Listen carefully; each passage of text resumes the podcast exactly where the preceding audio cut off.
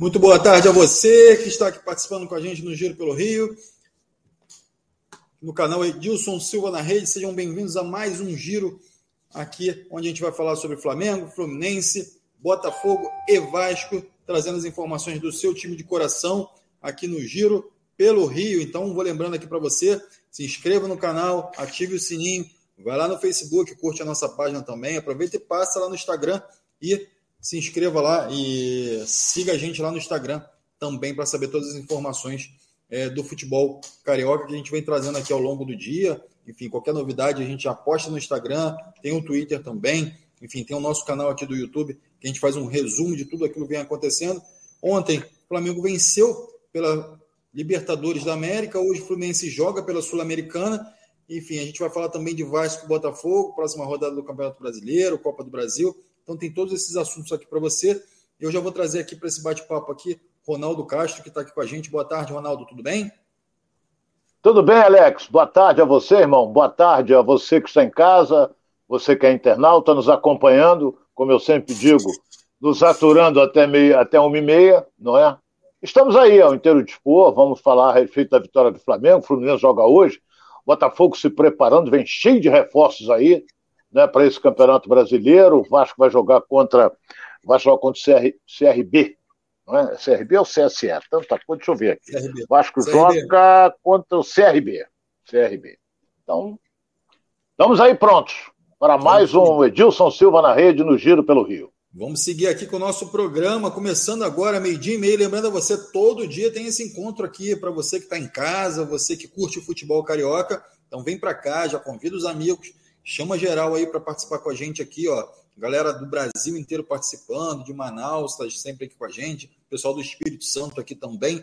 É, então, galera do, do norte, do sul, do nordeste, enfim, todo mundo participando aqui com a gente. Então, você que é flamenguista lá da, é, é, do sul do país, flamenguista do norte do país, vascaíno também do, do, do, da região central aí, enfim, botafoguense de Brasília, tem a galera do, do, do Brasil inteiro aqui participando com a gente. Botafoguense também é, vai ter aí o jogo contra o Ceilândia, lá em Brasília também. Vai lotar lá, com certeza, o estádio Mané Garrincha. Então, é, tem bastante assunto aqui para falar sobre os clubes cariocas e a gente vai estar tá trazendo para você que está em todo lugar do Brasil e do mundo também, né? Outro dia a gente teve aqui a participação do pessoal de, da Califórnia, enfim, de outros países do mundo. Então você também é convidado nosso aqui para curtir o Giro pelo Rio. Muito obrigado pela sua presença. Vou começar aqui a citar alguns nomes que estão com a gente aqui já nesse momento do canal aqui, ó. O Darcy Gomes está entrando aqui, está falando boa tarde a todos. Darcy, muito boa tarde. Lima Oliveira também, ó, boa tarde. Lima, boa tarde. José Mendes também está com a gente aqui. Marluce, Marlúcio Ferreira também aqui com a gente. Fabiano Santiago, obrigado, Fabiano, mais uma vez aqui com a gente. José Mendes Menezes também está com a gente aqui, ó. É, resenha de primeira, meu amigo Baeta, seja bem-vindo aí também. Estaremos lá com você também no Resenha de Primeira. O Lima, o Eliseu Azerido também sempre aqui com a gente. Alexandre Costa também chegando, o Renato Rodrigues. E a gente vai fazendo aqui o Giro pelo Rio, reunindo toda essa galera aqui para falar sobre o futebol carioca. Então vamos começar aqui com o assunto do Flamengo. O Flamengo que venceu ontem, é, uma boa vitória e diante da sua torcida, o Maracanã lotado. Ronaldo, como é que você viu esse jogo? Daqui a pouco a gente vai trazer aqui a, a coletiva de imprensa aí do, do Paulo Souza, mas eu queria dar, ver, ter a sua visão aí do jogo, como é que você viu esse jogo, para depois a gente trazer o Paulo Souza aqui. É, eu, eu, eu, eu analiso da seguinte maneira, por alguns aspectos. Primeiro, a estreia do Santos demonstrou uma baita tranquilidade para a defesa. Não que o Hugo não demonstre isso, mas a experiência do Santos deu uma tranquilidade maior à defesa do Flamengo. Não teve culpa nenhuma no gol que tomou. Não é? O, o treinador do Flamengo, ele, ele não muda a maneira de jogar. Tem muita gente comentando, tá jogando 4-4-2. Não é 4-4-2, ele joga no 3-5-2, às vezes 3-6-1. Às vezes 3-6-1. Ele não abre mão de jogar com três zagueiros. Ele não abre mão. Só que ele ontem, mais uma vez, colocou como primeiro zagueiro o Arão, Davi Luiz e Felipe Luiz. Felipe Luiz como terceiro zagueiro. Certo? E ele tinha no banco o Léo Pereira, que entrou depois no lugar do, do, do Thiago Maia e foi para a zaga. Entendeu? Aí você tinha é, Davi Luiz e Léo, e o Léo jogando, Léo Pereira jogando como zagueiro, que ele é zagueiro. Arão foi mal? Não, mas não é zagueiro. Tem horas que ele fica numa indecisão brutal, entendeu? De um lado tinha o Mateuzinho, que estava jogando bem, mas se machucou e saiu. Entrou o Rodinei, que fez uma jogada maravilhosa no segundo tempo, que tinha que sair o gol, que ele ia ser consagrado, seria um gol de placa. No meio-campo, brilhou aquilo que a gente fala, assim, o Everton Ribeiro, que não pode ficar fora desse time. Não é? O Arrascaeta não foi tão brilhante como das outras vezes. E na frente o Gabigol com o Bruno Henrique. O Flamengo ganhou? Ganhou fácil. Ganhou de 3 a 1 poderia ter ganho demais, mas sentimos uma melhora, claro, uma melhora no time do Flamengo, que a tendência é melhorar. Mas temos que analisar que pegou um adversário fraco. O Tajeres é um time fraco. Isso a gente tem que analisar. Não estou aqui menosprezando a vitória do Flamengo, em hipótese alguma. Mas o Tajeres é um time fraco. Entendeu? O Flamengo, na minha opinião, nem lá na Argentina vai ter dificuldade. Porque lá eles vão ter que sair mais do que saíram aqui. Então o importante ganhou, isso dá uma tranquilidade maior. Ou seja, o Flamengo é líder do seu grupo, dois jogos, duas vitórias, meia dúzia de pontos, caminha para uma classificação antecipada para outra fase, mas é aquele negócio. Everton Ribeiro não pode ficar fora. Não é pelos gols, não. Eu não, eu não analiso futebol assim. Mas pela atuação dele, pela vontade, pela determinação, uma série de coisas. Tem certas coisas que eu, que eu não entendo. Por exemplo, é claro que o jogador de futebol não vai criticar o treinador. Mas o Everton Ribeiro, no final, elogiou o Paulo Souza. Está nos mostrando o caminho. Que caminho, pô? Entendeu? Então, aí já estão questionando que Jorge Jesus, que esquece o Jorge Jesus, pô, esquece ele. Entendeu? O técnico é o Paulo Souza. Entendeu? Então a gente notou, apesar do adversário fraco, a gente notou uma produção melhor do time do Flamengo. O sacrificado nisso tudo aí chama-se Gabigol, porque ele recebe poucas bolas, não jogou mal, mas recebe poucas bolas porque normalmente ele fica isolado. Quantas e quantas vezes durante o jogo você viu o Bruno Henrique pelo lado esquerdo fazendo o papel de ala? Várias vezes, atacando ali o lateral que subia. Mas parabéns ao Flamengo, parabéns à torcida, que vibrou o tempo todo, e o importante é que é líder do grupo com meia dúzia de pontos, Alex. É isso aí, Ronaldo. Galera participando aí com a gente. É, acho que tem detalhes importantes aqui para a gente abordar sobre esse jogo de ontem, do, é, diante do Talheres. É, eu não tenho, não tenho esse domínio da língua como o Ronaldo tem, mas eu estou tentando aqui, ó, Talheres. É, então, assim, a gente vai ajustando aqui. E o Nem Seixas fala o seguinte: o Santos agarrou muito. É importante, Ronaldo, é, me parece que. É, o Nem está citando aqui, agarrou, fez boas defesas, né?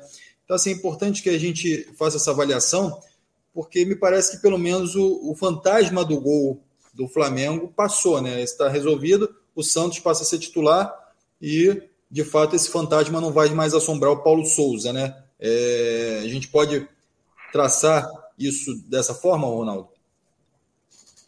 Foi contratado para isso jogador que já esteve na seleção brasileira, nível de seleção brasileira. O Hugo é bom goleiro. Eu acho o Hugo bom goleiro. É jovem. E o Santos já está com seus 32 para 33 anos, um jogador com uma experiência muito grande e é muito bom goleiro. Você não via nervosismo na cara dele. Na hora da execução dos hinos, você, por exemplo, às vezes a câmera da televisão vai passando assim o semblante dos jogadores, quando você vê um jogador tenso, é sinal de que ele está nervoso para o jogo. O Santos não, estava encarando natural, naturalmente esse jogo. Parecia que ele estava jogando no Atlético Paranaense.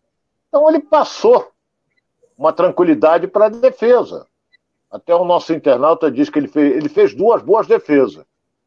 Entendeu? Fez duas boas. Mas não foi assim, exigido de uma tal maneira, não foi. Então, Ele vai ser titular, foi contratado para isso, e cada vez se distanciando mais do Flamengo o Diego Alves. É isso que eu sinto. Cada vez se distancia mais. Eu acho que está na hora dele pensar em outros ares, porque no Flamengo ele não vai jogar. Machucou o Santos, vai jogar o Hugo. A não ser que machuque os dois. Não é?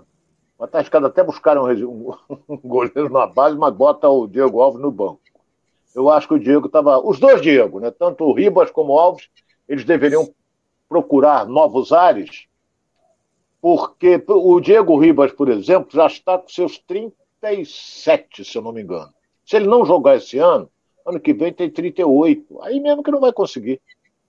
Entendeu? Ah, mas o Nenê joga até 41, está jogando com 41. Mas o Nenê é diferente, o Nenê é fininho. Não é? A complexão física dele é diferente do Diego. O Diego é mais socado, não é? Baixolinha, é troncudo. O Nenê não é assim, o Nenê é fininho. Então, ele, automaticamente, ele corre mais. Diego é um excelente jogador, eu acho. Tem mercado? Pode. Mas o problema é o salário que ele ganha no Flamengo. O salário dele é muito alto. E ninguém vai querer pagar um jogador com 37 anos pagar o salário que ele ganha no Flamengo. A não ser que o Flamengo banque a maior parte e ele possa jogar pelo norte, pelo nordeste, pode. Entendeu? Até no sul ele pode. Mas vamos esperar. Vamos esperar para ver. Eu sei que eles estão perdendo espaço. Né? É isso aí. A gente vai escutar um pouquinho aqui do Paulo Souza após essa vitória diante do Talheres, Talheres, e aqui eu quero ainda saudar aqui a galera que vem chegando. O Enoque Pinto está sempre aqui com a gente, Geraldo Barra também, Josias Baixos, Bel Cavalcante também está aqui com a gente, o Nem Seixas, né? Já citei aqui. É, o Leandro Oliveira, Cláudia Santos Reide também está aqui com a gente.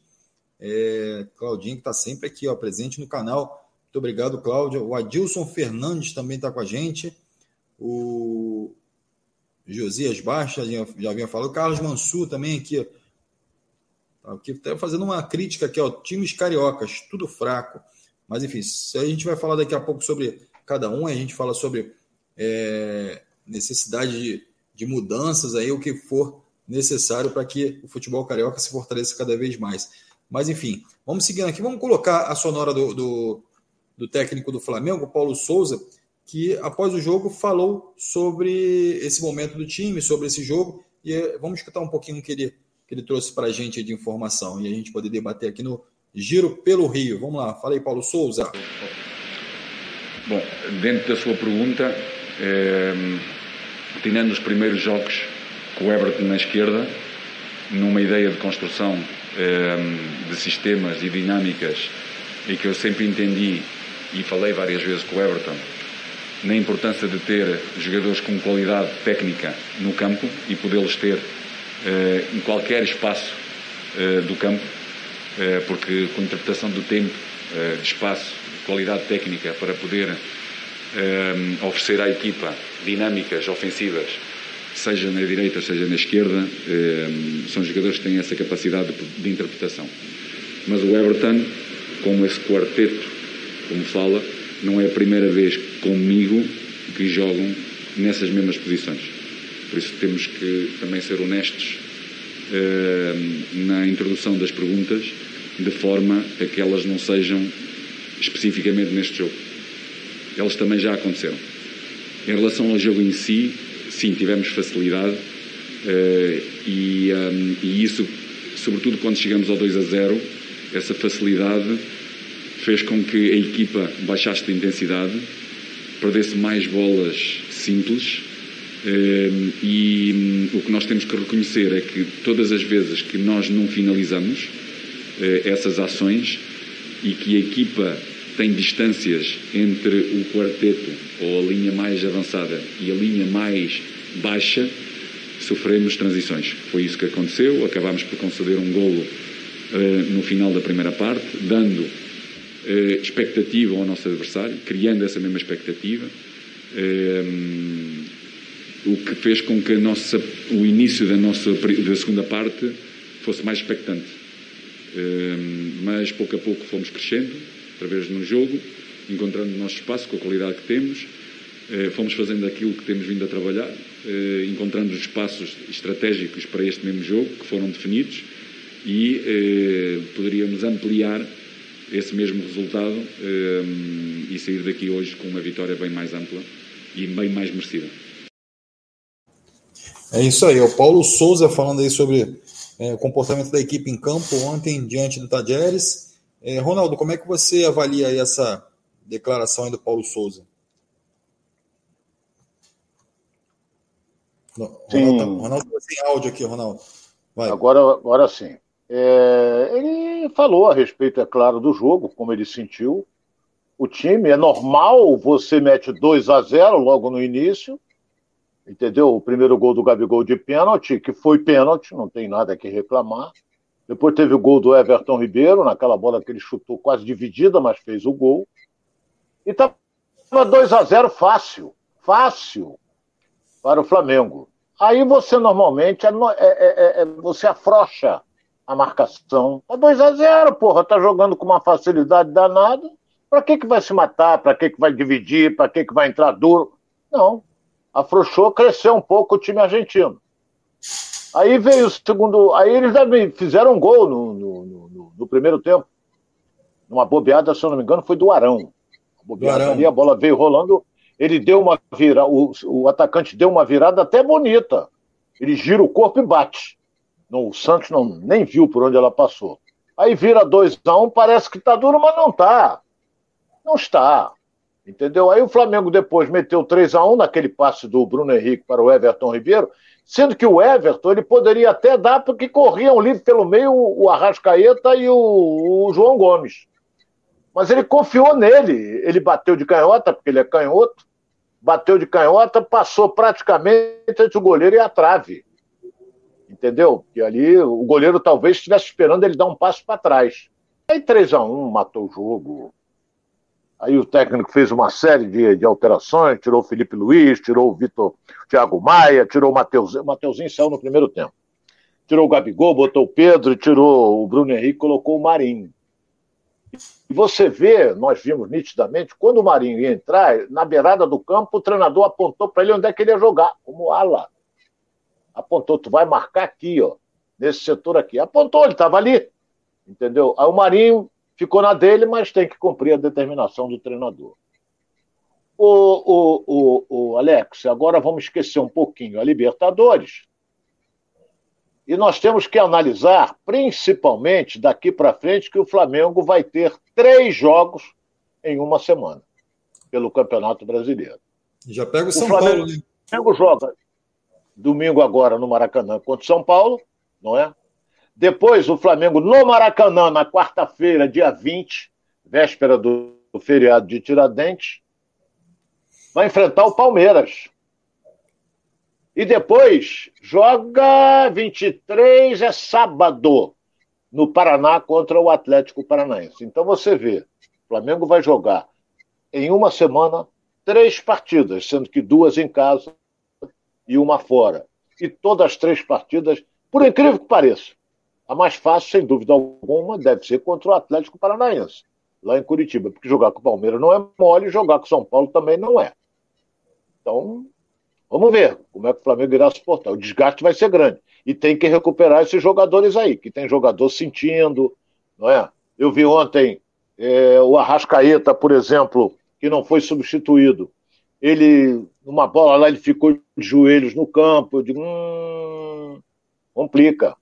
Mas é normal. o Flamengo está disputando duas competições. Né, então, naturalmente, é. uma, esses jogadores são muito exigidos dentro de campo, principalmente da parte técnica, e, enfim, acabam tendo muitas lesões né, na sequência do campeonato. Então é importante que, que tenha esse monitoramento aí, mas que de fato eles são talvez os jogadores mais exigidos dentro de campo. É, é parte técnica, parte física. Porque eles têm que fechar bem o meio, correr, marcar, isso tudo aí é desgaste.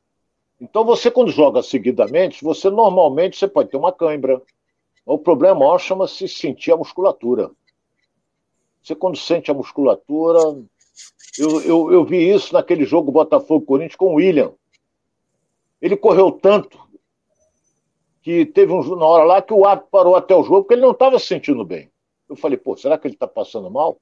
Aí ele se recuperou, respirou e tal, mas depois ele põe a mão na coxa. Aí quando põe a mão na coxa, o jogador já sabe, experiente. Como aconteceu, com, apesar de que ele é novato. Mas tá, o, o Mateuzinho levou uma entrada dura, mas ele esticou a perna demais. Para mim foi o músculo, hein? Ele sentiu, mas o Rodinei entrou e com aquela volúpia que ele tem, a vontade, aquela garra que ele tem, ele substituiu bem o Mateuzinho. Esse, a galera participando aqui com a gente, Ronaldo, nem Seixas também, é o Ilharão sempre cometendo esses erros. Ali o Ilharão estava numa condição é, é, na qual ele estava protegendo a bola, o Ronaldo, é, protegendo a bola, protegendo ali, cercando, como a gente fala no, na pelada lá, cerca, cerca, cerca, então ele, ele não deu bote, talvez por medo de cometer um pênalti ali dentro da área, né? Então, assim, já é caguete do zagueiro, ele sabe como é que faz, quais são os caminhos que tem que seguir. É diferente. O Arão, como não é zagueiro, acabou é, dando esse mole, permitindo que o jogador desse de calcanhar ali para o centro da área, né, Ronaldo? Então, assim, vai muito dessa, desse caguete de zagueiro que ele não tem. É, mas eu acho que, meu caro Alex, mesmo se fosse o zagueiro, foi inteligente o argentino, porque ele poderia pois. até tentar o chute ao gol. Ele poderia. Mas o que, que ele fez? Ele pegou, ele tomou a frente da bola e meteu de calcanhar, matou. Mas encontrou um companheiro com possibilidade de finalizar, que agora a bola poderia cair no pé do zagueiro do Flamengo. Ele estava de costas, o, é, o de trás é cego. Então ele meteu de calcanhar e, e, e, acertou o companheiro que deu uma virada bonita, até por sinal, e marcou o gol de honra da equipe do Tajeres. Agora, ele não é zagueiro, você colocou bem. O zagueiro já sabe onde é que vai, onde é que vai cercar, vou fechar esse lado aqui. Mas acho que o, o calcanhar, acho que nenhum zagueiro pegava. Aquela catucada com o ombro, né, Ronaldo, para desequilibrar o, o, o Também, o também. É, sabe chegar, né? E o Arão, quando está ali dentro da área, ele fica meio atabalhoado, eu já observei isso. Ele é bom jogador, eu gosto muito do futebol dele, mas como volante. Ele sabe sair jogando. Outro detalhe que o treinador botou ele, na minha opinião, eu não ouvi o Paulo Souza falar isso, botar o Arão como primeiro zagueiro é porque a saída de bola do Arão é boa. A saída de bola dele é boa. Enquanto que não é do, do, do, do Gustavo Henrique, não é do Léo Pereira. Por isso, é, o Gustavo Henrique está machucado, mas o, o, o Léo Pereira não é. O Léo Pereira joga mais pelo lado esquerdo. Então, vamos ver como é que ele vai. Será que ele vai insistir com o Arão? Será que Léo Pereira entra na zaga e ele forma, nesse jogo contra o São Paulo, é, Léo Pereira, Davi Luiz e Felipe Luiz? Será? Vamos esperar. Hoje ainda é quarta-feira, tem um treino regenerativo logo mais, depois amanhã apresenta, treina, treina amanhã, treina na sexta, é, e vai treinar. O jogo é, é domingo. Treina sábado e joga domingo tem tempo para descansar. Tem tempo para descansar. É aí. Não vai ter aguardar. muito tempo para descansar para jogar com o Palmeiras. Vamos aguardar esse próximo compromisso agora do Flamengo diante do São Paulo no domingo. Aí o Ronaldo está citando aí. O, Edil, o, o, Edilson Menezes está aqui com a gente também. Ó, boa tarde, galera de Manaus. Tudo bem, Manaus? Sejam bem-vindos aqui no Manaus, programa. terra do Tambaqui. Isso aí, galera boa aqui trabalhando com a gente aqui, participando do programa. Serinaldo Maranhão também está com a gente aqui. É, a falta do zagueiro, dos zagueiros contribuiu para a melhoria da qualidade do Flamengo. Serinaldo está falando aqui. Fábio Big também está com a gente aqui. É, o Serinaldo também já está se manifestando aqui diferente, aqui já está falando, ó. A falta do zagueiro contribuiu para o bem do Flamengo. Ele está querendo ser naturalmente que entrou ali o Ilharão, né? E aí, com a entrada do Ilharão, é o que o Ronaldo falou. É, você tem uma melhor qualidade na saída de bola, porém, falta ainda aquele, aquela, aquele vigor né, do, do zagueiro, enfim, aquela, aquele caguete que eu citei aqui do zagueiro. Então, a galera toda participando aqui com a gente, Ronaldo. É, então, esperar esse confronto diante do São Paulo aí, que o Flamengo possa ter essa segunda vitória consecutiva. É, a terceira né, vitória consecutiva e que possa. A segunda, perdão, empatou no Campeonato Brasileiro para que possa dar uma tranquilidade também ao técnico Paulo Souza, que a gente já percebeu que, de fato, ele vai manter esse esquema tático e que ele começa a ter algumas peças já definidas nesse elenco, né? Nessa, é, como titulares. A gente fala muito nisso aqui, a gente fala que o Paulo Souza troca muitas peças, mas parece que Mateuzinho já é o lateral titular, enfim, o Santos chega é, posteriormente a esse jogo já tem a possibilidade de ser o titular de fato do gol do Flamengo. A gente vai vendo algumas peças, Davi Luiz na zaga. Então a gente já vai vendo que algumas peças já estão consolidadas ali como titulares dentro do elenco do Flamengo. Isso é importante, né, Ronaldo? Muito importante. E você vê que teve um que tomou conta do meio-campo. O João Gomes, para mim, agora é titular absoluto. Esse garoto joga muito. Muita disposição, muita vontade. Não é. O Thiago Maia, não. O Thiago Maia, para mim, não é titular. Mas Everton Ribeiro Rascaeta é, são titulares. E na frente é o, é o Gabigol e Bruno Henrique. Ele não tem como mudar isso aí. Tem um bom banco? Tem. Um excelente banco. Mas é aquele negócio. É, ele, ele aos poucos está definindo, mas já deveria ter definido. Na minha opinião, já deveria ter definido. Quem é o titular e quem, quem são os reservas. Você falou também do Gabigol, né? O Pedro que entrou muito bem ontem no jogo também, né? Criou oportunidades, então é, aos poucos também vai sendo uma boa opção para o Paulo Souza, né? É uma bela opção, sempre foi. Você não pode, é, é, por exemplo, o Pedro entrou, um bom atacante, isso é indiscutível. Mas ele já pega a defesa. O Pedro entrou, faltavam 15 minutos para acabar o jogo. Porra, entrou aos 30, 30 e pouco. Então ele já pega a defesa adversária cansada. Então ele entra voando, ele entra fresquinho, ele entra com muita disposição, ele tem que mostrar. Teve uma bela jogada individual que deveria ter entrado, que ele fez. Então, mas é reserva do Gabigol. Hoje ele é reserva, porque o Gabigol, eu acho um, um bom jogador, não passa disso, na minha opinião. Craque ele não é. Mas um bom jogador. Entendeu? Então, o Pedro está ali, brigando pelo seu espaço, mas está difícil. É isso aí. O Hudson Williams está aqui com a gente também. Ronaldo, sou seu fã, te admiro, admiro muito você. Está tá fazendo a obrigado, irmão. Aqui. Eu, eu, vou deixar essa aqui passar, o Hudson. Depois a gente vamos avaliar essa aqui. Pode mandar. Vê... Não, a briga, a briga, fazer um trocadilho aqui. Depois a gente fala aqui com o Hudson e o Williams também aqui no canal. A galera participando aqui. A galera já cobrando aqui também, pessoal lá de Imperatriz, no Maranhão. É, a galera tricolor de lá já está aqui, ó. Ávida pela informação do Fluminense. Vamos começar a falar um pouquinho de Fluminense. Fluminense que joga hoje, Ronaldo, é, pela Sul-Americana. É, trazendo as informações aqui do Fluminense já com o Ronaldo. Ronaldo, jogo difícil. Como é que você vê esse jogo aí diante do Júnior Barranquilha? Enfim, Fluminense jogando fora de casa, nove e meia da noite e um, talvez o, o, o time mais difícil que o Fluminense vai enfrentar nesse grupo, né? Pode vir a ser. Pode vir a ser. O Júnior de Barranquilha é o quinto colocado no Campeonato Colombiano. Lá é igual a Argentina, tem abertura, tem essas coisas. E na estreia empatou. Empatou fora de casa. Não é? Ele empatou, deixa eu pegar aqui, contra a União Santa Fé da Argentina. Empatou fora de casa. Então você pega a escalação do time do Júnior de Barranquilla, aí tem o Borja. O Borja é um caneleiro de marca mas faz gol. Ele não deu sorte no futebol brasileiro, ele foi muito mal, mas tá dando sorte lá. Não é? Então você tem é, jogadores aqui, por exemplo, Viáfara. O Viáfara é jogador da seleção. Então, é, é, o Fluminense vai jogar, para sorte dele, não é altitude, é ao nível do mar.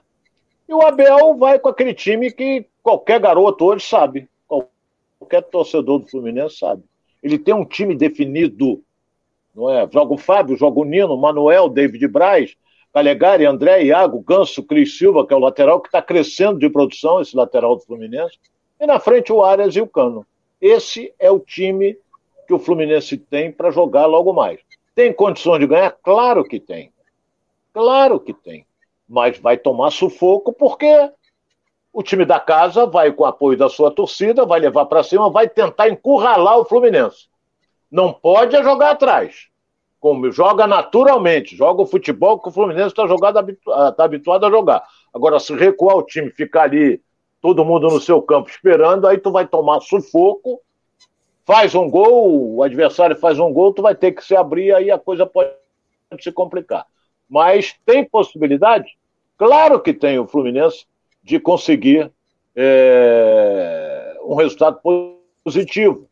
Aí você vai dizer assim, porra, empatar é um bom resultado? É. Porque ele vai, ele, ele vai manter. Peraí, teve um jogo, acho que o União Santa Fé ganhou ontem. Ganhou. E está com quatro pontos. Então, se ele empatar, ele meteu três no primeiro aqui, ele vai continuar na liderança do seu grupo. Se ganhar, melhor ainda. Aí ele é líder absoluto do seu grupo. Tem possibilidade? Tem, de conseguir um bom resultado. É isso aí, o Fluminense que, que tem a volta aí do Nino, né? É importante. O Paulo e, e, e o Ganso deve estar também é, entre os titulares desse time. Então a provável escalação seria Fábio, Nino, Manuel e David Braz, mantendo a, o trio de zaga ali. Calegari, André, Iago, Paulo Henrique Ganso, Cris Silva, John Arias e German Cano. Ô, Ronaldo, essa, essa formação é a formação que você considera ideal aí para o Fluminense? Você vê alguma outra peça aí no meio desse, é, trocando aí, fazendo, sendo titular no lugar de algum desses jogadores? Ou você acredita que essa formação de fato seja a formação ideal? Claro que a gente está falando aqui, tem o Felipe Melo ainda é, para entrar nesse grupo, mas voltar né, para esse grupo, mas de fato é, é a formação que ele tem à disposição hoje. E você acredita que essa seja melhor para esse jogo? É melhor para qualquer jogo. Essa é a melhor. Entendeu? A formação como o Abel gosta, do, do, do com 3-5-2, não é? O Manuel está muito bem ali. O Manuel, que é, que é, que é, o, é o, segundo zagueiro, está bem. O, o, Nino sabe sair jogando. É um jogador que tem uma qualidade. O David Braz, ele pensa que é o Thiago Silva, mas não é. Entendeu? Mas Está ali, como titular na zaga do Fluminense, essa coisa toda. Entendeu? Ele não é bem melhor do que o Lucas Claro, não. Eu acho. Não é. Não é. Mas ele pensa que ele é o. Ele é o Thiago Silva. Mas não é. E o Calegari é titular da lateral, do outro lado o Cris Silva, que eu falei, está criando muito. Está fazendo a função de ala muito bem. Muito bem. Né? E na frente tem, é, e na frente tem o Cano, que é o goleador, que se mexe muito, e o Arias que vem jogando muito na base da velocidade, está muito bem. Agora, vai ter uma coisa importante que, que foi que aconteceu, inclusive, nos últimos jogos. A participação do Paulo Henrique Ganso. Ele dá cadência e ele sai distribuindo bem as jogadas ofensivas do Fluminense. Agora, será que ele vai sofrer uma marcação individual? Será que vão dar cacete nele é, logo para tirar? Será? Isso tudo é possível. Numa, numa competição sul-americana, o pau canta e o juiz não marca nada. Entendeu? Outro que, o melhor do meio-campo chama-se André. Esse está sobrando. Esse está sobrando. O Iago, muito mal no jogo passado, mas é titular. Pode perder a condição de titular para quem?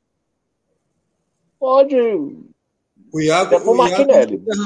e mais partidas, né, Ronaldo? Então o jogador ainda está de repente, em formação, que precisa um pouquinho mais de rodagem, mas é um bom jogador. Quando ele está bem, ele faz boas partidas, né? Ele, tá, ele, ele é um bom jogador. Rodagem, me perdoe, Alex, ele não precisa porque ele já é experiente. Ele, uhum. ele tá, às vezes, atravessando uma fase ruim, essa coisa toda. Mas que ele é um jogador que sabe se projetar, sabe. Ele sabe enfiar uma bola no corredor, sabe. Entendeu? Teve até um jogo do Fluminense que ele entrou, a primeira bola que ele pegou, ele enfiou para o Arias e o Fluminense fez 1 a 0 Então vamos esperar. Se deixarem o Ganso jogar, o Fluminense tem meio caminho andado para a vitória. Parece que o, que, o, que o Abel já vai, assim como, como a gente falou aqui do Paulo Souza, tendo a, a equipe, a equipe que ele considera titular, e o Ganso, de fato, é, é, ganhou essa, essa titularidade, essa essa vaga. Claro que vai ter, vão ter jogos que vão exigir um pouquinho mais, ele vai estar tá, é, colocando o Ganso um pouquinho para descansar e trazendo outro jogador para ocupar essa vaga, mas de fato me parece que o Ganso já é, é colocado como titular do Fluminense. A galera está até falando aqui, ó. Francisco Azeredo, Ganso agora é craque em atividade no Brasil. A esperança do Brasil na Copa do Mundo no fim do ano. Calma, né? Também não é assim, né, Ronaldo? é, já teve a sua a sua passagem na seleção brasileira. Agora está jogando muito. E para a Copa, Acho difícil. Mas que está jogando muito, tá. Mas o Tite tem aquela corriola dele.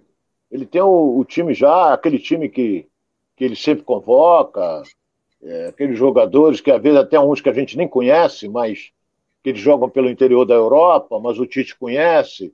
Então vai mexer muito pouco. Eu acho que a seleção, quando for convocada para disputar da Copa, não vai mudar muito disso que está aí, não. Não vai mudar, não. Se mudar, talvez por uma contusão, uma coisa assim. Mas não, não acredito. Não acredito que o Tite mude. E o Ganso está jogando, fez duas partidas maravilhosas diante do Flamengo, botou o Flamengo na roda, essa que é a realidade. No jogo passado ele não atuou, o Fluminense eh, sentiu muito a falta dele. Agora ele está voltando nesse jogo importante pela Sul-Americana e tomara que ele tenha uma grande apresentação e que o Fluminense volte com os três pontos. É, o, e o Francisco Azevedo está falando aqui, ó, o Fluminense, se perder, vai ficar numa situação difícil no grupo, né? Naturalmente isso vai acontecer, mas eu quero trazer uma outra pergunta, Ronaldo.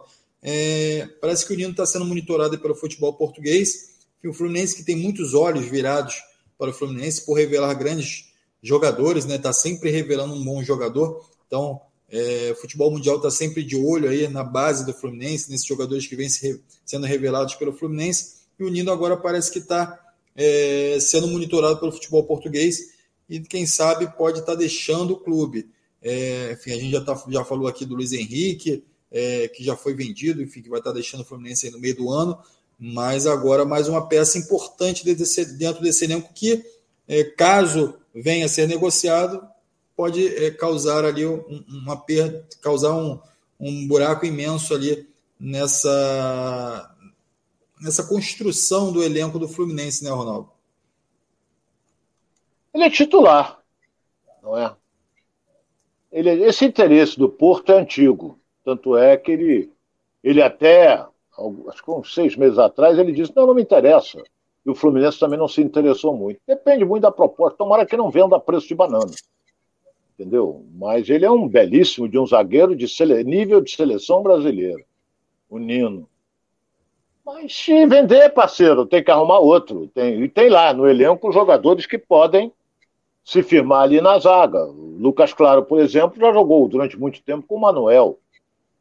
Entendeu? O Fluminense teve uma zaga que muita gente brin brincava na época. Ih, joga nada. Era Gum e o. Oh, meu Deus do céu. Quarto zagueiro.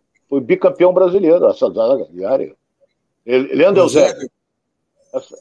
Leandro Eusébio. É, essa zaga foi titular e bicampeã brasileira. E você vai falar o quê? É a mesma coisa, o Brasil foi o campeão do mundo em 1958. O Bellini era um zagueiro bom, rebatedor, essa coisa toda, mas. Entendeu? Aí jogou a Copa de 62, perdeu, foi campeão, não é? é o Brasil tinha Brito em 70 que era um bom zagueiro também, mas era um zagueiro forte, vigoroso. E vai por aí afora. Melhor zagueiro dos últimos tempos, em técnica, do futebol brasileiro, sem dúvida alguma, foi o Thiago Silva, que está jogando até hoje, apesar de seus 37 anos. E, e é um desejo do Fluminense, né? Então vamos aguardar ainda, vai ter é, muito futebol aí pela frente, muita, muita coisa para acontecer. Vamos ver a janela. Lembrando que a janela já fechou é, para contratação aqui do Brasil, então a gente vai esperando aí, fechou ontem, né? À, meia-noite, já não podia se mais escrever nenhum jogador no futebol brasileiro, então agora a gente esperar a janela do meio do ano para ver como é que os times vão se comportar também. É, o Hudson está falando aqui, ó, o Hudson e o Williams está falando aqui, ó. Nino tem biotipo para jogar no futebol espanhol e italiano. Se ele for para Portugal, vai se ferrar na carreira. É, você vê dessa forma também, Ronaldo? Você vê que caso o Nino vá para o futebol português, ele pode não ter um bom rendimento? Vejo. Porque eu, me perdoe, eu tenho vários amigos portugueses e fui umas quatro vezes a Lisboa e gosto muito, não é? Mas futebol português não tem tradição na Europa. É, futebol português é... Tá inferior à Espanha, está inferior à Itália, está inferior. A... Apesar que a Itália foi eliminada, agora não vai disputar a Copa, e Portugal ainda pode disputar, vai disputar, entendeu? Mas é... atrás do futebol inglês, atrás do futebol alemão. Então, eu, eu, eu penso assim, sabe? Você, por exemplo, quando traz um jogador que está atuando em Portugal, por exemplo, no Vitória de Setúbal, no Guimarães, onde for, onde for, porra, você tem que pensar duas vezes. Por que, que ele não foi para a Espanha, que é ali do lado? Você vai a pé. Por que, que ele não foi para a Inglaterra? Por que, que ele não foi para a Itália? Por que que ele... Entendeu? Eu penso assim. Se ele está ele aparece mais para o futebol espanhol do que para o futebol brasileiro, que é a Espanha do lado, pô. E não foi. Aí vai o, clube brasileiro vai contratar. O cara é um belo centroavante, o cara é um baita de um zagueiro. Por que, que não foi para a Europa? Continuou na Europa? Por que será? Então, eu fico sempre com o pé na frente e outro atrás. E você, para contratar um jogador, eu, eu, isso aí é, eu sempre falei isso. Vou contratar um jogador. Se for um craque consagrado, não tem problema nenhum. Pega ele, tá aqui, dá pro treinador e bota ele para jogar. Agora, se for um jogador que falam dele, você tem que olhar um pouco para trás e ver se na base tem um igual. Desse jogador, olha bem, eu vou sair até do Fluminense, um pouco. Desses jogadores aí de atacante que o Botafogo trouxe, não tem nenhum, nenhum melhor do que o Matheus Nascimento, ou tem? Não tem. E será que o garoto vai esquentar o banco? Não deveria e não deve. Não deve. Mas vamos seguir com o Fluminense, porque tem. Eu até comentei a respeito do, do German Cano, é, que ele participa de todos os jogos, tem os seus 33 anos. O Fred já está já está se aposentando, não é? Daqui a dois meses ele para de jogar. É um centroavante, é goleador, tudo bem, mas não tem a vitalidade, o vigor que tem o Cano. E o Fluminense está pensando seriamente, porque centroavante, centroavante, para jogar ali, John Kennedy pode ser, mas até o Fred disse, se ele botar a cabeça no lugar, ele vai longe. Pô, então ele é sinal de que ele está indo pro bagaço. Entendeu? Então é. a, gente fala, a gente fala muito, Ronaldo, de, de motivação né, para esse jogo. Enfim, o jogador é, às vezes precisa de uma motivação a mais. E o Fluminense ontem né, declarou aqui que pagou os salários de, de, de março, em, que venciam em abril, e direito de imagem, e todo o quadro de funcionários aí é, e as parcelas também do 13º de 2021. Então, salários em dia, os jogadores ficarem tranquilos aí é, na sequência desse do campeonato da Sul-Americana, do Campeonato Brasileiro também. Então, o Mário Bittencourt aí fazendo um esforço para que tudo esteja dentro é, da, das conformidades aí para que a gente possa deixar ter os jogadores tranquilos dentro de campo, né, Ronaldo? Isso é importante, é um motivador também, né? É, porque por exemplo, um Fred, um Ganso, o próprio Cano. Deixa eu ver aqui mais no time do Fluminense. Ah, ah, o próprio Arias também. Tem jogadores que, você, que eles podem aguentar três, quatro meses sem com salário atrasado, mas acontece que eles ganham bem. Mas eu sempre digo o seguinte: ele ganha bem? Ganha. Mas ele gasta muito mais do que aquele que ganha menos. Ele vai ter um carro melhor, ele vai morar num lugar melhor, ele vai pagar, se, for aluguel, vai pagar um aluguel mais caro. Entendeu? Tudo isso é de acordo com o que ganha. O que não pode atrasar é aquele que ganha pouco. Aquele que ganha merreca, se atrasar, quebra. Quebra ele, que aí ele vai entrar em cheque especial, se tiver, vai entrar num problema sério. Esse aí que ganha pouco não pode atrasar, não. Agora, o que ganha muito é o caso do Flamengo. O Flamengo paga em dia. Mas se o Flamengo atrasar, um exemplo, um mês, o que, que vai fazer falta para o Gabigol, o Arrascaeta, o Everton? Nada. Entendeu? Nada. Eles têm um saldo bancário, ó, gordo, papudo, mas eles reclamam. E a obrigação do patrão é pagar em dia. Isso aí dizer, não, o Fluminense pagou, não sei o quê. A obrigação é pagar em dia. Qualquer profissão é pagar em dia. Obrigação do patrão é pagar em dia. Nem pode dizer que vem com historinha, aí já não. Não é a mesma coisa. Entendeu? Então.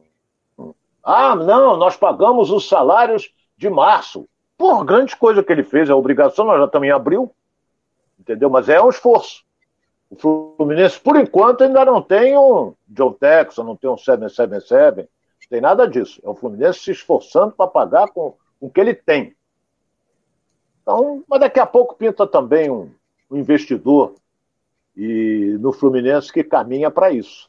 O futebol brasileiro, se você vê o, o investidor quando aplica num clube europeu, é uma fortuna, o que não acontece, uma pena aqui no Brasil. Sabe por quê? Porque eles sabem que os clubes estão pires, está, os clubes estão com pires na mão. Eles sabem. Entendeu? Eu vou falar um negócio aqui que muita gente não vai gostar. Entendeu? O Ronaldo, o John um que, tava, que pegou. Um que estava com, um que tava com pires na mão era o Flamengo, né? O Flamengo estava o quê? O Flamengo que estava com o Pires na mão, né? Não. O Pires, o Pires da Desde Mota, pô. Foi embora. Essa piada foi. Me, me, tu me, tu essa... me corta para falar essa piada que não teve graça nenhuma? Pô, entendeu? Então, é, é, é, é, o que eu queria dizer é o seguinte: Botafogo, na minha opinião, vendeu barato. Botafogo não pode se comparar com o Cruzeiro, meu Deus. Eu penso assim, penso assim. O Vasco vendeu barato, 700 milhões, barato, por 70%. Entendeu? Mas eles sabem que os clubes brasileiros estão assim, ó, no sufoco. Salário atrasado, devendo não sei aonde, devendo a União, devendo o diabo, eles vêm aqui e dizem, ó, tem aí 300, 400 milhões para pegar. Pega, o cara pega correndo. Pega correndo. Mas eu, eu, eu digo o seguinte: Botafogo vale mais do que o Cruzeiro. Botafogo, na minha opinião, vale mais do que o Cruzeiro. E o investidor do Cruzeiro é um brasileiro, o investidor do Botafogo é um americano. Mas vamos seguindo em frente, que o torcedor quer saber se, vamos aproveitar, o Botafogo então, tá forte, já, o Cruzeiro está forte. Já que, você está falando de, já que você está falando de investidor, vamos aproveitar então para falar do Botafogo. O Botafogo, a gente falou ontem que abriu os cofres, janela encerrou à meia-noite. Botafogo conseguiu trazer alguns bons reforços aí. A gente estava falando até aqui, é, é, antes de começar o programa, né, em off aqui, eu e Ronaldo, né, são jogadores que é, muitos são desconhecidos, a gente vai avaliar naturalmente pelos números, pela, pela sequência, pelos momentos que a gente vê aí é, desse jogador em outros campeonatos, mas é, o Ronaldo até citou alguma coisa em relação ao Gustavo Sauer, a, a esses jogadores que, que, estão chegando, mas de fato eles vão precisar mostrar trabalho aqui no Rio. Mais importante de tudo, aqui o Botafogo, né, o, você fala muito na figura do John Textor, pôde é, ainda fazer essa movimentação no mercado e trazer esses jogadores para reforçar o time, né, Ronaldo, que está precisando. Está contratando, não é? Eu vou bater naquela tecla, o, naquela tecla. O Gustavo Sauer tem 28 anos, não é? E o Botafogo investiu nele. Investiu 10 milhões. Eu falo Botafogo, que o torcedor fica chato. Não é o Botafogo, quem tem dinheiro é o John Tech, mas é o Botafogo. Tá lá, vai jogar onde? Vai jogar no, no John Texel Futebol Clube, não, vai jogar no Botafogo de futebol regata. Então ele tem 10 gols no Boa Vista em 31 jogos. Não é esse goleador todo. Mas, pelo que eu li, tem boa técnica. Pelo que eu li, tem boa técnica. Então, o Tietê, nós conhecemos. Esse aí eu falo de cadeira. Bom jogador. Tietê teve problemas disciplinares no São Paulo, no Atlético Mineiro, não sei se fez malcriação, porque estava na reserva, não estava jogando. Não é, mas é um bom jogador. É um bom jogador. Então o Botafogo contratou o Tietê, o Gustavo Sauer. Tietê vai ser titular. Gustavo Sauer também. Eu só não quero que tirem o Matheus Nascimento. Esse não pode sair. Tem que pegar a camisa fazer isso aqui. Isso é uma camisa. Joga pro alto. Vê onde ela vai. Porque joga 10 pro alto. Porque, porque uma é do Matheus Nascimento. E o garoto esse menino vai longe. Escreva o que eu estou falando. Esse garoto vai longe, caminha para o futebol europeu e ser um ídolo. Ser um ídolo na Europa. Porque a gente sente nele uma personalidade forte. Não sei se você observa assim também, Alex.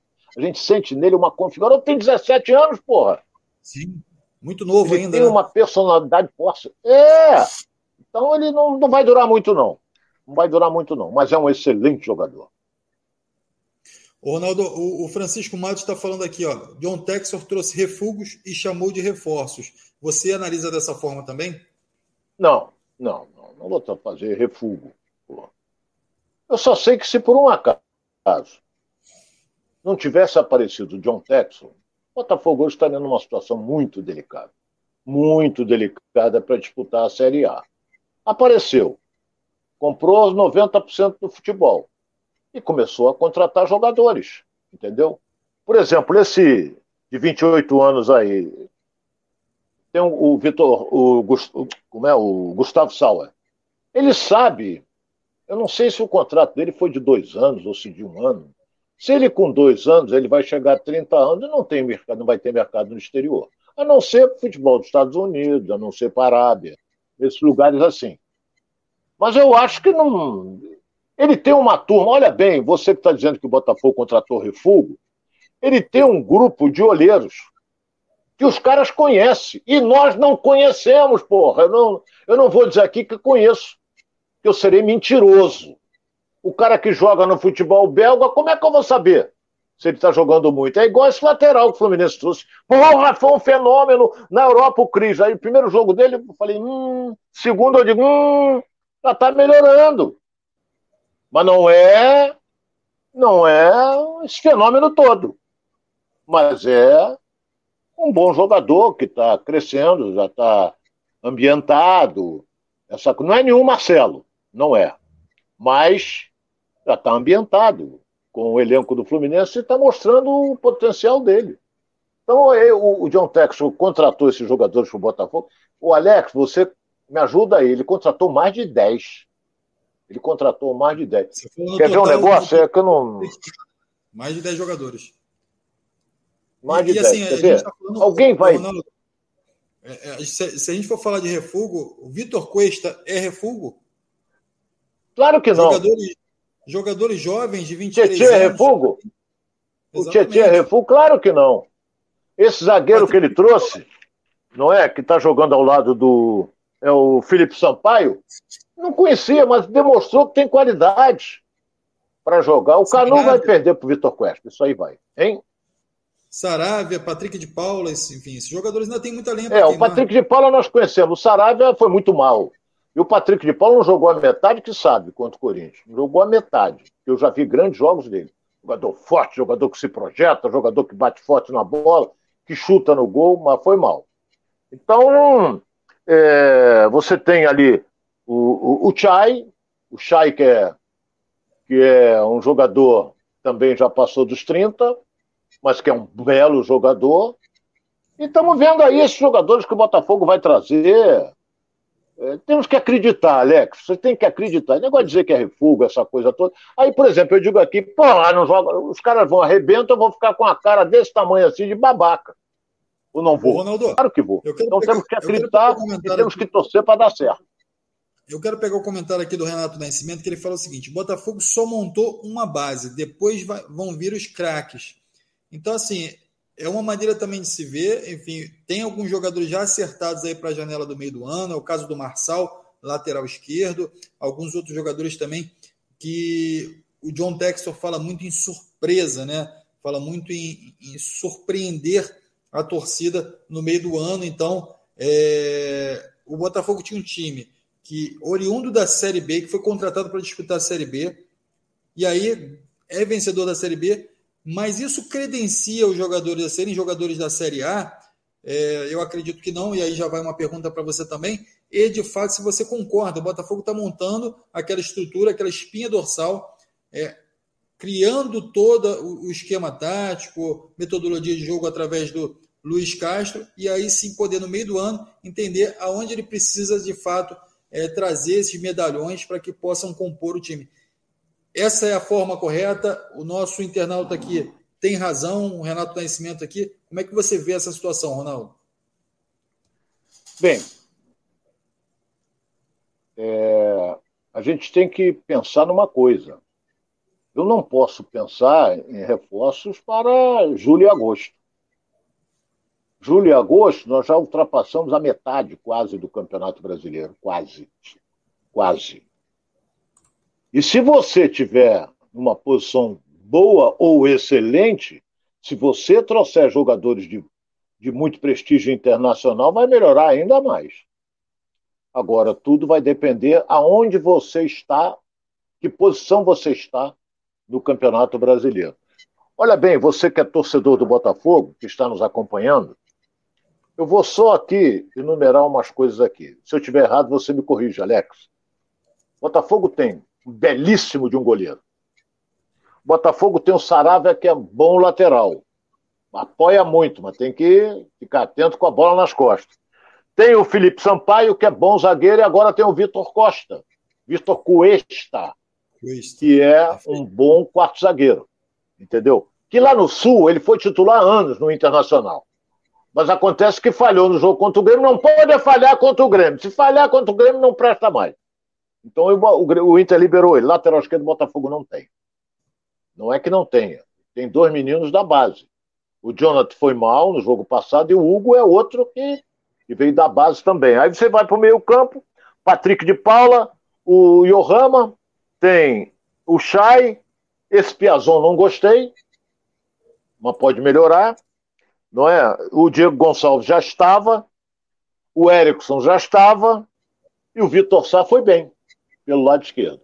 Então, com esses jogadores que o Botafogo está trazendo, por exemplo, o Tietê e o Gustavo Sauer, o Tietê vai entrar onde nesse meio-campo? Sabe aonde? No lugar, sabe de quem? Do Yohama. Não tem outro. Ele vai entrar é no lugar do né? Chay?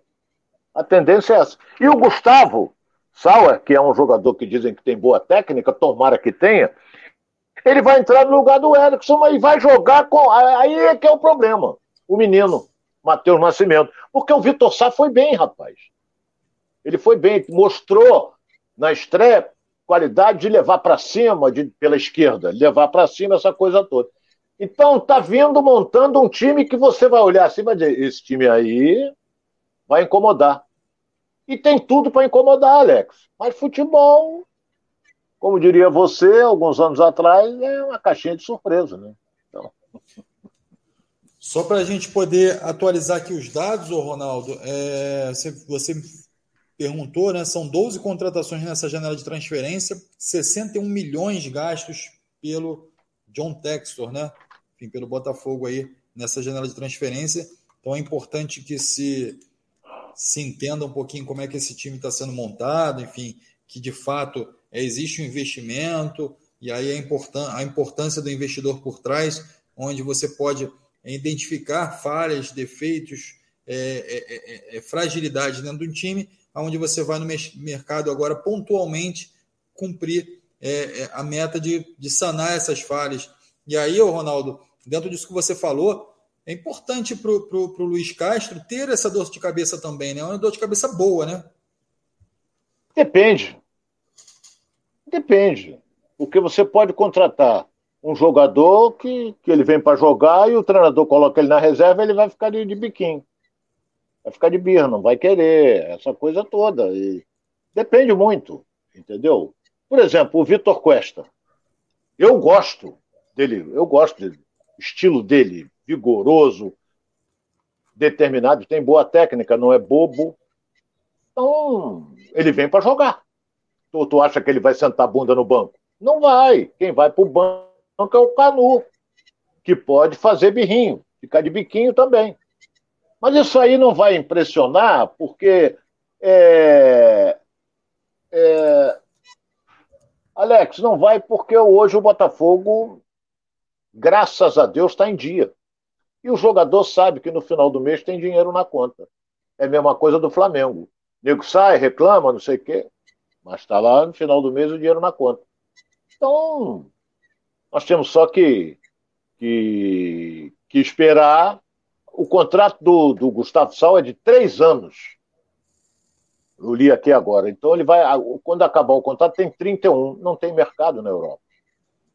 Mas o John Texas ele está mais, ele está olhando é o Matheus Nascimento. Escreve que eu estou falando aí. Hein? Ele vai arrumar um troco alto com o Matheus Nascimento. E o Botafogo só vai levar 10%. Claro, pô, o cara entrou com o dinheiro dele. Entendeu? Mas ele vai, ele está de olho nisso aí. Eu não sei também que ele já gastou 65 milhões, eu não sei se isso aí ele vai descontar naquilo que ele tem que pagar. Não sei. Mas vamos deixar isso para lá. O importante é que a torcida está motivada. O Botafogo está montando uma bela de uma equipe, entendeu? E o, o torcedor alvinegro, quando o Botafogo jogar no, no seu estádio, no Newton Santos, vai lotar, como lotou no domingo passado, vai, porque está tá engasgado com, com, com, acho que é 27 anos que não ganha um título brasileiro, então veio aí o John Tech, que a gente olha a qualquer foto do John Tech, ele tá rindo. Também tá com dinheiro, né, Alex? Tem que rir mesmo. Vai ficar chorando. Quero ver rir duro. O John Tech, toda foto que aparece, você tá com belo de um sorriso. Tá com muito. É feito você, Alex. Tá sempre rindo, aí como tá agora, porque tá com dinheiro. Ai. Bom, vamos seguir aqui. seguir aqui o Francisco Azeredo, tá aqui com a gente também, a galera aqui participando, ó. É, lembrando aqui o Francisco Matos, ó, 65 milhões, 12 jogadores, mas só com o Patrick de Paula foram gastos 33 milhões. O Santana também está com a gente aqui. Boa tarde, Alex Ronaldo. Manda um alô aqui para o Santana e o nosso Vascão. Alô aí para a galera do Vasco, aí, torcedores do Vasco aqui participando com a gente. Muito obrigado aí. É, e a galera participando aqui também, o Alex Lima. Ô, Ronaldo, é, vamos ver como é que esses reforços naturalmente vão se comportar aí no time. Botafogo fez os investimentos, agora está é, na mão do, do Luiz Castro montar esse time, ter essa dor de cabeça, como a gente falou aqui, trouxe lateral, trouxe ponta esquerda, ponta direita, zagueiro, trouxe meio-campo. Então, assim, o Botafogo trouxe jogadores para todas as posições e agora entregar na mão do Luiz Castro para ele fazer o trabalho, é, implantar a metodologia dele, o trabalho dele, e a gente vê como é que o Botafogo vai se comportar aí. Lembrando também é, que é, os jogos é, como o Ronaldo falou, vão ter, que, vão ter que acontecer com esse time que o Botafogo está montando agora. Porque esperar agora até julho para trazer jogadores e mudar o cenário dentro do, do, do Copa do Brasil, mudar o cenário dentro do Campeonato Brasileiro pode ser tarde demais. Então, de fato, o Botafogo conta com esses jogadores que chegaram agora nessa janela.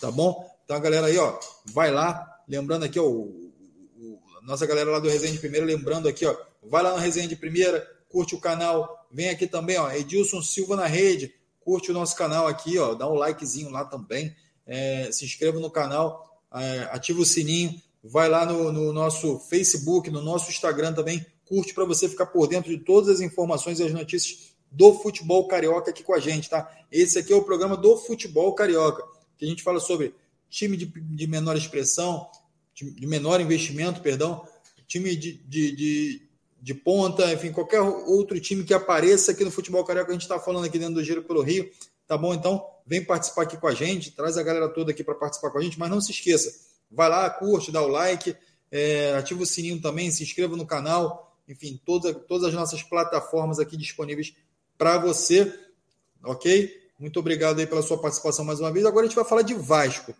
O Vasco que apresenta oficialmente cinco jogadores, né? são eles o Eric, Carlos Palácios, o, o Zé Vitor e o Gabriel Dias. O Ronaldo, são cinco jogadores aí a mais para esse elenco, à disposição do Zé Ricardo. Zé Ricardo que teve um tempo de preparo grande, a gente vem falando isso aqui ao longo do giro. Então, assim, é, mas são cinco jogadores que vão ter que ser encaixados aí nesse, nesse elenco aí e podem reforçar o Vasco aí nessa temporada. Como é que você vê a chegada desses jogadores, Ronaldo? A maioria é atacante, né? A maioria é atacante. É, o Palácio tem boa técnica. O Palácio acho que é chileno. é chileno. Tem boa técnica. É, o Danilo, por exemplo, é zagueiro. Ele foi emprestado pelo Juventude. O Zé Vitor é atacante. O Lucas Oliveira é aquele que veio do Bangu, é atacante pelo lado esquerdo. O Gabriel Dias é lateral. mas o Vasco às vezes tem deficiência no ataque, porque você tem o Nenê, apesar que é, nós já ultrapassamos aqui a hora, eu só quero dizer o seguinte: aquilo que nós falamos ontem aconteceu. O Nenê pediu desculpas Isso, pela atitude dele no jogo passado.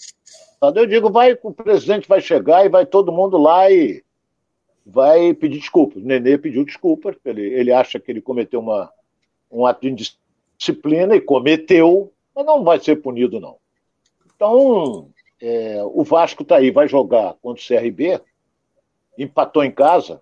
Ontem o resultado foi ruim do Cruzeiro, apesar de que o Cruzeiro tinha perdido fora de casa para um postulante à classificação entre os quatro, que era o Bahia, que é o Bahia, né? Então ele vai jogar contra o CRB, depois ele joga fora com a Chapecoense, depois recebe a Ponte Preta. Então o Vasco tem que pontuar.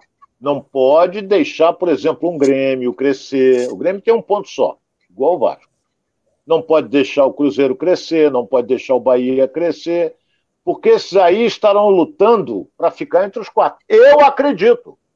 A não ser que surja aí um, um Guarani, uma Ponte Preta, arrebentando com todo mundo. Mas eu não gostei, Alex. Me perdoe o torcedor vascaíno, me perdoe o Zé Ricardo, que eu acho um bom treinador, mas o Vasco foi horroroso no jogo passado. E eu esperava muito mais, porque teve tempo para se preparar. Fisicamente, esquece. O tempo é, foi brilhante para isso. Mas, taticamente, o Vasco deveria estar preparado. E, tecnicamente, também. Alguns jogadores deixaram a desejar. Ah, mas não estava jogando. Não importa, mas tiveram tempo para isso. Agora vamos ver se nesse jogo contra o CRB, que é no sábado, às sete da noite, não pode ser sete da manhã, que o Vasco consiga um, um bom resultado em cima lá do CRB das Alagoas. É, e a gente está ligado aí né, nas notícias do Vasco, em todas as informações.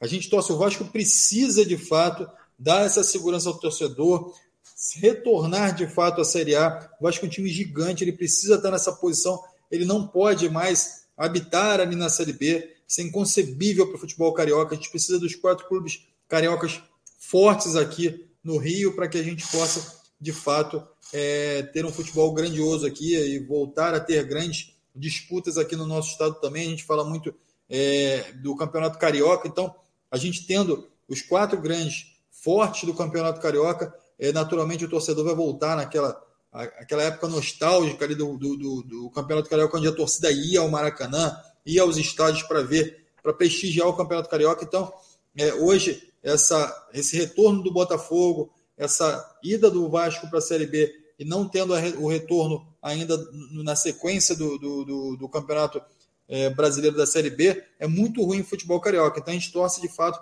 que o Vasco ao final do ano esteja entre a elite do campeonato do, do futebol brasileiro. Então a gente está torcendo aqui, a galera que está participando aqui com a gente também.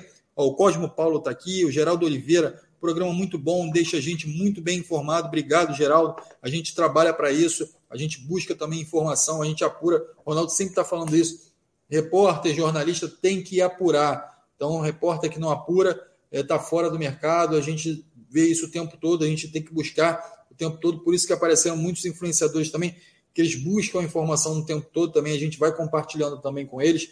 Então, obrigado aí mais uma vez. O Cláudio Oliveira também, ó, programa muito bom. É, o Edilson Menezes está aqui, ó. Eu não perco um programa Mengão em massa aqui em Manaus. É isso, a galera de Manaus aí também com a gente.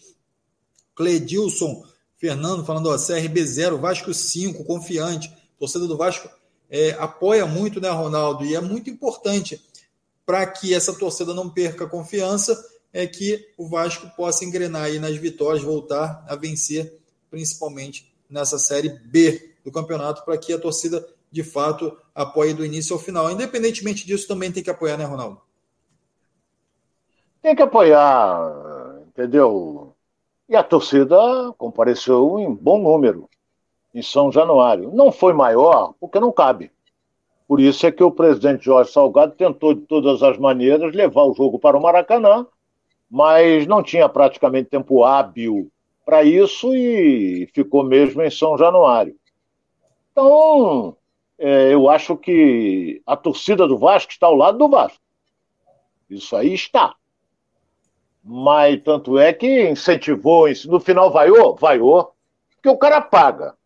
O cara vai lá, é, é trânsito, é, o Vasco é ruim de condução, mas o cara. Eu, eu, quando fazia jogo no Vasco, eu botava meu carro lá, na, lá perto da, da piscina do Vasco. Quando eu saía, era aquela multidão andando para São Luís de Gonzaga, para lá que passa os ônibus, é aquela ladeira, sobe a ladeira, desce a ladeira. Eu estudei ali no Colégio Olavo Bilac, na Praça Argentina. Então, é, o cara vai, o time decepciona, como decepcionou diante do, do, do Vila Nova de Goiânia. Então, o cara sai que sai pé da vida e xinga, joga não sei o quê, vai, manda todo mundo para as favas. Então agora o Vasco tem que se reabilitar fora de casa. Talvez com uma tranquilidade maior pode conseguir um bom resultado. Mas esse time tem que melhorar e muito, meu caro Alex. É isso aí. Geraldo Oliveira está falando aqui, ó. Minha filha não está seguindo o pai. Quer ser outro alvinegro, o Galo de Minas Gerais, da terra da mãe, minha patroa que é de BH. É natural, né, Ronaldo? O, o, o, é, é. o, o Vasco, acredito que ele esteja falando do Vasco aí, ou, ou do Botafogo, não sei, está falando de alvinegro, Vasco. É, e aí o que acontece? O alvinegro do Rio aqui é o Botafogo, então é, é natural, né? O Hulk voando, o Atlético Mineiro ganhando títulos, enfim, é natural que ela veja o Atlético como uma equipe que ela pode torcer. Mas, assim, é, vamos ver. Quem sabe ao longo desse, dessa trajetória dela de torcedora aí, ela pode, possa ver o futebol carioca crescendo e mudar aí de opção, né, Ronaldo? É verdade, Alex. É... Nós temos que torcer para dar tudo certo. Né? Nós temos que torcer para dar tudo certo para o Vasco, que ele consiga é, crescer na tabela, que ele fique ali brigando lá no topo, não é? Fique brigando no topo. Então, nós vamos torcer para isso.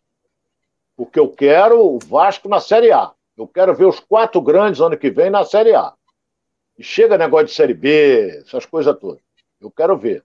Então, por exemplo, pelo que o Botafogo está investindo, pelo time que o Fluminense tem, pelo time que o Flamengo tem, não acredito que alguém possa tropeçar e ir para uma segunda divisão. Não acredito. Mas no futebol tudo é possível. Às vezes, quando você menos espera, tu toma uma rasteira. Já levou alguma rasteira, Alex? Às vezes acontece, né? É, a gente, de vez em quando, a gente dá uma tropeçada, né, Ronaldo? Normal. Mas é bom para aprender, né? Acho que o Vasco já deu tempo é. Vasco aprender. Né? Não dá. É, quanto, né? quanto, menos a gente espera, ele toma uma rasteira. ah, vamos lá, Alex. É isso aí, o, o Ronaldo. O, então, assim, a gente vai completando mais um giro aqui pelo Rio. Eu quero agradecer a galera toda, a galera de Roraima, tá aqui, ó, Santana aqui em Roraima. Só dá Vascão, é isso aí, a torcida do Vasco aí pelo Brasil inteiro. É, a, a Giese Diniz está aqui com a gente também, dizendo: ó, o Vasco não vai subir. Enfim, a galera participando aqui com a gente ainda. O canal especial também está com a gente aqui. Volta logo para a TV, retorna logo. Muito obrigado aí pelo carinho, pela, pelo apoio aí de todo mundo que está aqui com a gente, o Geraldo Oliveira, fogão mesmo. O Geraldo falou, ó, é o fogão. Então, a filha dele não quer seguir os passos do pai aí e ser fogão, ser, ser Botafogo, e acaba seguindo os passos da mãe. Mas já já o Botafogo vai voltar a dar grandes alegrias. Já deu, né, no retorno da Série B, mas vai dar alegrias maiores aí para a filhota aí. E com quem sabe ela muda de opção aí, volta a ser botafoguense aí, ou, ou passa a ser botafoguense. Vamos esperar. É, o Nem Seixas também aqui, ó, estou ouvindo Alex Ronaldo, estou aqui ainda, valeu, Nem. Obrigado aí, Nem Seixas, está com a gente aqui, Nem Seixas DJ, Nem Seixas que é DJ. É, o Geraldo Oliveira também. O Jorge Ferreira, de Boa Vista, também está aqui com a gente, ó, de Boa Vista Roraima. É, Francisco Azeira está sempre aqui. Obrigado, está falando que a melhor contratação do Botafogo foi o Tomate, que foi comprado no Ceasa, que foi comprado no Ceasa lá, ó. Falam bem desse goleiro, hein? É, falam bem. Falam bem aí... do goleiro, eu não conheço. Entendeu? Agora o tomate ele vai ter que mudar um pouco, não? É. é vai ter que. Tomate não dá, pô. Tomate não dá, né? Daqui a pouco vem mão de alface, tomate, mão de alface. É. E o Francisco Azeredo termina aqui, ó. E o Francisco Azeredo termina aqui falando tomate e a fome é negra. Então é isso aí. É mano. negra. É isso aí. Grande abraço aí a todo mundo que participou aqui com a gente. Obrigado pelo seu carinho, obrigado por estar com a gente aqui e aturar a gente aqui até meio-dia e meio. A gente avançou um pouquinho na hora. Muita gente aqui está no meio do trabalho para é, na hora do almoço aqui para acompanhar a gente aqui. E eu agradeço esse carinho. É, é, é o Ronaldo também aqui está agradecendo aqui com a gente, né, Ronaldo? A gente que, que tem uma expectativa muito grande aqui pelo, pela essa relação com essa torcida aqui que está com a gente, a galera que vem participando aqui com a gente. E é muito gostoso ter esse carinho todo, né, Ronaldo? É, o, o mais importante, o Alex, que nós dois estamos fazendo um programa de uma hora. E você vê, passou aí quase 15 minutos, não sentimos. Passou rápido, é sinal de que quando passa rápido, é sinal de que o programa é bom. Quando você olha o relógio, porra, ainda falta isso tudo, é sinal de que está uma bosta. Essa é a realidade. Eu analiso assim. Bom, né? Então, por exemplo, eu, eu gosto do que faço, me sinto bem naquilo que eu faço, tenho prazer de fazer. O dia que eu perder o prazer, eu não vou fazer mais. Mas eu tenho prazer de conversar, de responder a perguntas. Eu gosto. Eu gosto disso.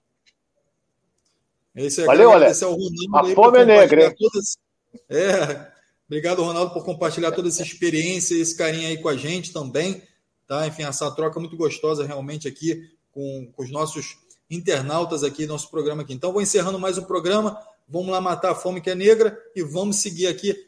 Espero vocês até amanhã aqui com resultado de Fluminense, Vasco, Flamengo e Botafogo também aqui compartilhando. Antes disso, não se esqueça, se inscreve no canal, ativa o sininho, vai lá no Facebook, Instagram, compartilha lá com a gente lá as informações também, seguindo e compartilhando e curtindo, enfim, as outras redes aqui do é, Giro pelo Rio, do Donos da Bola, do, perdão, aqui, ó, ato, ato falho, do Edilson Silva na rede, muitos anos trabalhando TV né, com a gente lá, então claro, a gente acaba é normal. tendo algum ato falho, e também o resenha de primeira lá, do, do Baeta lá, que a gente vai compartilhando aqui também no canal Edilson Silva na rede. Beijo a todos, grande abraço, uma boa tarde. Forte abraço a todos.